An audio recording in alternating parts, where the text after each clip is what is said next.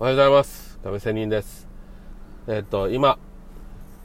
通勤しています。車の中ですが。さて、えー、今日は勤め人プラスアルファが最強というような話をしたいと思います、えー、私ブログそして TwitterYouTube やっていますが、え私のブログとかね YouTube のサブテーマとして、え勤め人プラスアルファが最強。そしてまたはだな。または卒業して余裕時間というテーマでやっています。でねこの勤め人プラスアルファが最強っていうのは最近やっぱりサブスクリプションって流行ってるじゃないですか。例えばネットフリックスとかねアマゾンプライムとかいうような感じで月に月額課金でまあお金を頂戴するというふうなことがあると思います。そういうのをサブスクというらしいんですよね、はい、そうなんですけども、まあ、それって企業会社も、まあ、一定の収入を見込んだ、えー、戦略ということをやってると思います。その方が来月とか数ヶ月後も収益収益が確定する見込みが、ね、見込めるということだと思っていますが、まあ、そういう意味でこの勤め人っていうのは、まあ、会社から勤めるだけで会社から一定の収入が、まあ、もちろんクビにならなければですけどまあそうそうクビになることはないじゃないですか。特に日本の会社では。ね。なのでまあそういう一定の収入が見込めるということで非常にサブスクのようなもんだなと思うわけですよ、ね、そうするプラス何か副業というふうに考えたらやっぱりそれが最強じゃんっていうようなことなんですよ。まあやっぱり私もそうなんですけど、え、サラリーマン早く卒業したいなとちょっときついなとかね、思うわけですよ。もう本当にこの今やってる仕事が大嫌いでもうなんかつまんねえともういやいや言ってるっていうんだったらやっぱ早く卒業したいと思います。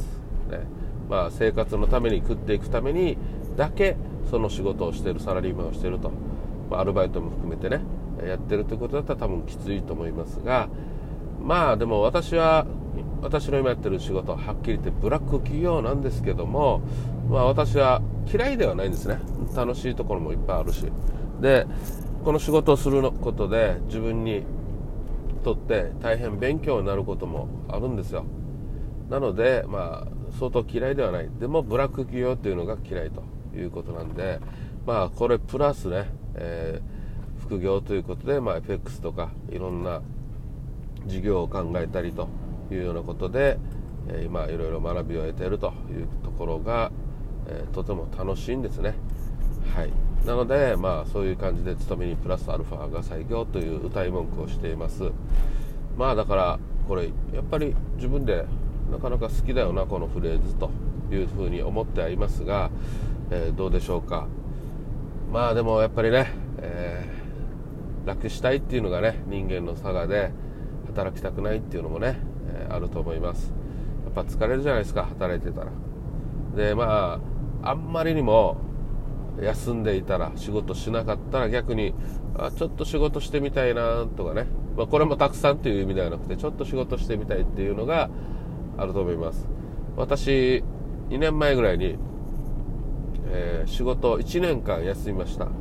えー、病気でなんですけども、まあ、この病気休暇ということで休んだ時の1年、えー、本当にブラック企業だったんです。死ぬほど最高でした、